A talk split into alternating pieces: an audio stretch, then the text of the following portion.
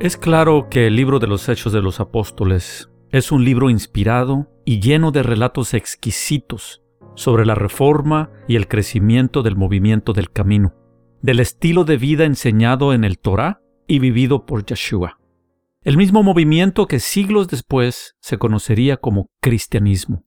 Es un libro que absolutamente fue inspirado, pero estoy convencido que es también un libro inconcluso. Es un libro que se sigue escribiendo.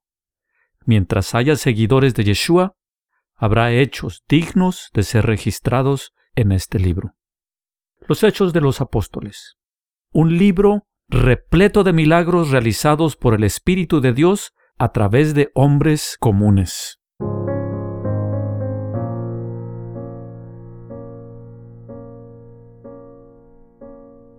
Bienvenidos al camino a Emaús. En el episodio de hoy estudiaremos un pasaje que tradicionalmente ha estado rodeado de interpretaciones eclipsadas por los dogmas y la tradición. Leamos el segundo capítulo de los Hechos. Cuando llegó el día de Pentecostés, estaban todos unánimes juntos, y de repente vino del cielo un estruendo como de un viento recio que soplaba el cual llenó toda la casa donde estaban sentados. Y se les aparecieron lenguas repartidas como de fuego, asentándose sobre cada uno de ellos. Y fueron todos llenos del Espíritu Santo, y comenzaron a hablar en otras lenguas, según el Espíritu les daba que hablasen. Moraban entonces en Jerusalén judíos, varones piadosos de todas las naciones bajo el cielo.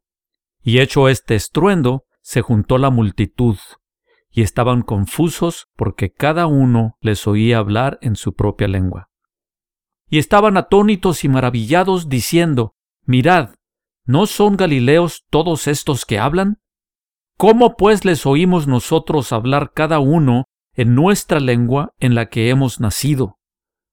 Partos, medos, elamitas, y los que habitamos en Mesopotamia, en Judea, en Capadocia, en el Ponto y en Asia, en Frigia y en Panfilia, en Egipto y en las regiones de África más allá de Sirene, y romanos aquí residentes, tanto judíos como prosélitos, cretenses y árabes, les oímos hablar en nuestra lengua las maravillas de Dios. Y estaban todos atónitos y perplejos, diciéndose unos a otros, ¿qué quiere decir esto? Mas otros burlándose decían, están llenos de mosto. Este es un pasaje preciosísimo. Está lleno de elementos trascendentales. En gran manera, de aquí se extraen dogmas de los cuales hoy te voy a comentar. En primer lugar, muchos grupos religiosos se apoyan en este pasaje para enseñar que es el origen de la celebración del Pentecostés. En segundo lugar, se usa esta escena para declarar que es aquí donde ocurrió el descenso del Espíritu Santo y por lo tanto Aquí se marca el nacimiento de la Iglesia moderna, la separación de los cristianos de los judíos, el antes y el después, la equivocada teología de sustitución. Y finalmente, también se usa como referencia en el tema del don de lenguas. En el episodio de hoy, nos vamos a enfocar en el primer punto. Es el relato de Hechos de los Apóstoles capítulo 2, el origen del Pentecostés. Caminando hacia Emaús, Yeshua nos pediría, para entender este pasaje, que entendamos mejor el Torah, o sus instrucciones dadas a Moisés, y documentadas en los primeros cinco libros del Antiguo Testamento, también conocidos como Pentateuco. Pentateuco se deriva del prefijo griego penta, que en español es cinco. De aquí la palabra pentágono, penta, cinco, y gonos, ángulo. Partamos de la similitud entre esta palabra Pentateuco y la palabra de Hechos 2, Pentecostés.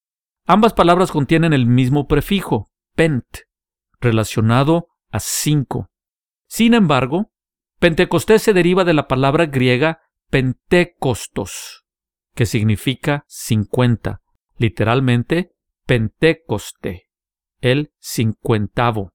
Y es que lo primero que hay que considerar es la fiesta en sí. Cuando llegó el día de Pentecostés, estaban todos unánimes juntos, dice el primer versículo. No nos explica mucho. los primeros lectores de este libro sobreentendían de qué se trataba. ¿Por qué? Porque Pentecostés es el nombre griego de la fiesta de Dios mejor conocida como Shavuot o la fiesta de las semanas. Nota que la mención de la fiesta se hace antes del relato y no después. Es decir, que los apóstoles se habían reunido con el propósito de cumplir con el mandamiento de celebrar la fiesta de las semanas, como podemos leer en Levítico 23, versículos 15 y 16. Y contaréis desde el día que sigue al día de reposo, desde el día en que ofrecisteis la gavilla de la ofrenda mecida, siete semanas cumplidas serán. Hasta el día siguiente del séptimo día de reposo, contaréis cincuenta días. Entonces ofreceréis el nuevo grano a Jehová. La instrucción es muy sencilla. A partir del día siguiente del sábado, pasada la Pascua, se deben contar siete semanas o siete sábados, y el día siguiente es Shavuot. Literalmente, Shavuot significa semanas. Siete semanas de siete días cada una nos da 49. Al día siguiente son 50. La fiesta en sí gira alrededor del tema de agricultura, dado que la economía de Israel dependía primordialmente de la cosecha agrícola. Lo interesante aquí es que se habían reunido para celebrar la fiesta. Este dato resulta de suma importancia cuando hacemos un análisis cronológico de los eventos. Es el día 50 a partir de cuándo. Han pasado 50 días desde la resurrección de Yeshua. Fue presentado como la primicia de la resurrección precisamente en la fiesta de los primeros frutos. Pongámoslo en perspectiva. Yeshua resucitó y según Hechos 1.3, pasó 40 días con sus discípulos.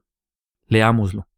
A quienes también, después de haber padecido, se presentó vivo con muchas pruebas indubitables, apareciéndoseles durante 40 días y hablándoles acerca del reino de Dios.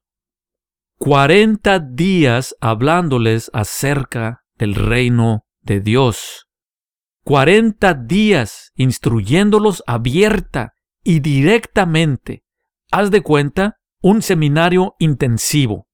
Cuarenta días de instrucción me parecen suficientes para haberles explicado que las fiestas se habían anulado en la cruz. De haber sido así.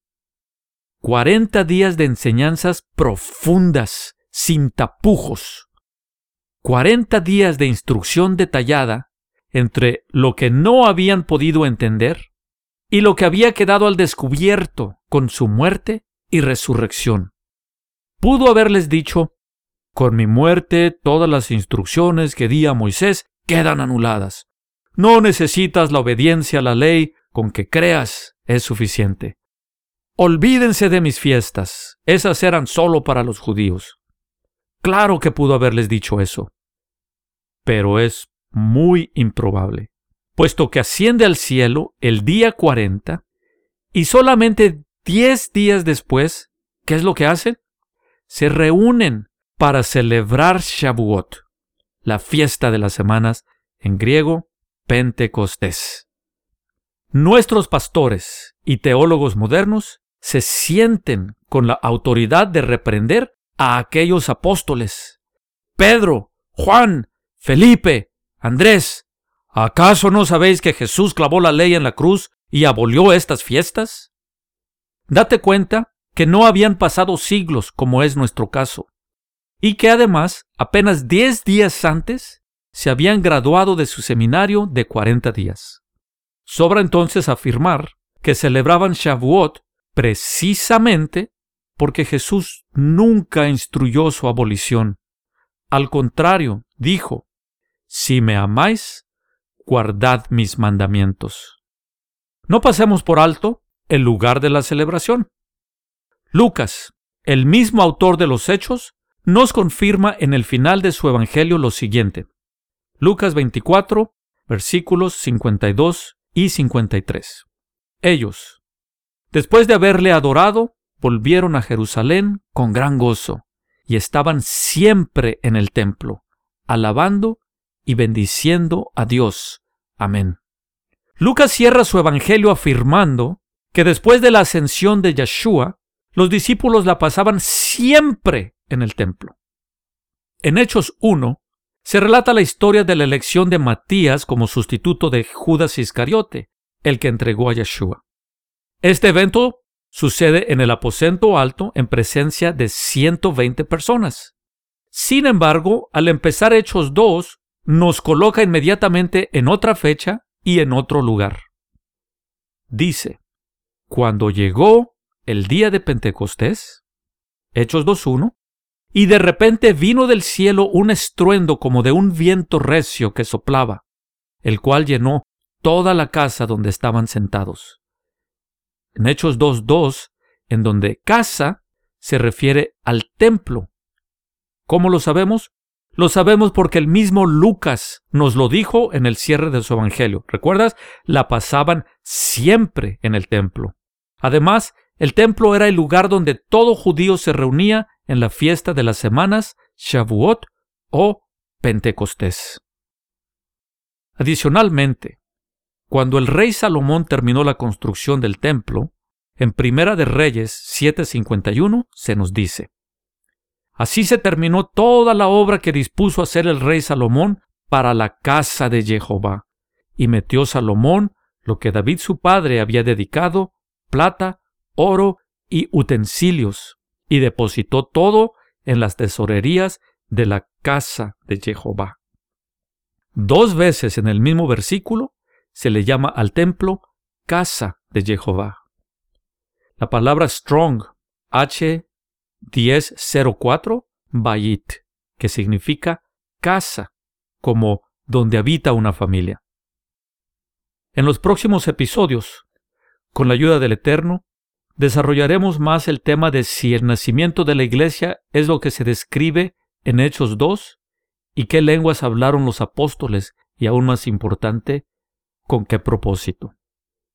Por hoy, comparto contigo lo que no es ningún secreto, está al descubierto si tan solo estudiamos el Torá con humildad y sinceridad. Para entender el resto del libro de los Hechos de los Apóstoles, es vital que entendamos que los seguidores de Yeshua estaban reunidos para celebrar la fiesta de Shavuot, la fiesta de las semanas, o en griego, la fiesta de Pentecostés. A pesar de que tal vez múltiples veces te han afirmado que la ley quedó clavada en la cruz, o que esas fiestas eran para los judíos y no debemos guardarlas? Mi oración hoy es que entendamos que los discípulos celebraron Shavuot a solo diez días después de la partida de Yeshua Hamashiach, no antes, diez días después. Esto me da la certeza y convicción que por obediencia siguieron dispuestos a seguir con la instrucción descrita en el Torá, Levítico 23, en donde se especifica para siempre, perpetuamente, para todas tus generaciones. No te prives del inmenso gozo de celebrar. Pareciera que la necesidad de tener fiestas es algo que tenemos tejido en nuestro ADN, pero no necesitamos asimilar las fiestas del mundo y desechar las fiestas de nuestro Creador. Antes de celebrar cualquier fiesta, te reto a que investigues el origen de la fiesta. Y si te ves tentado a rechazar las fiestas de Jehová, pregúntate, si de verdad Jesús las desechó, ¿por qué él mismo las celebró y nunca mencionó nada con respecto a dar fin a su celebración? ¿Y por qué los discípulos siguieron celebrándolas como se describe en Hechos 2 después de la resurrección de Jesús? Confío que verás la luz y te regocijarás en los días de fiesta, luna nueva o días de reposo, todo lo cual es sombra de lo que ha de venir, como dice Colosenses capítulo 2 versículo 17. Por hoy, en nombre de la producción del Camino de Maús, solo me resta agradecer tu tiempo y atención. Es nuestro deseo que seas grandemente bendecido, juntos o por separado, llegaremos a Emaús comeremos con el Maestro y veremos su rostro y lo reconoceremos. Que el Señor te bendiga y te proteja. Que el Señor te mire con agrado y te muestre su bondad. Que el Señor te mire con amor y te conceda la paz.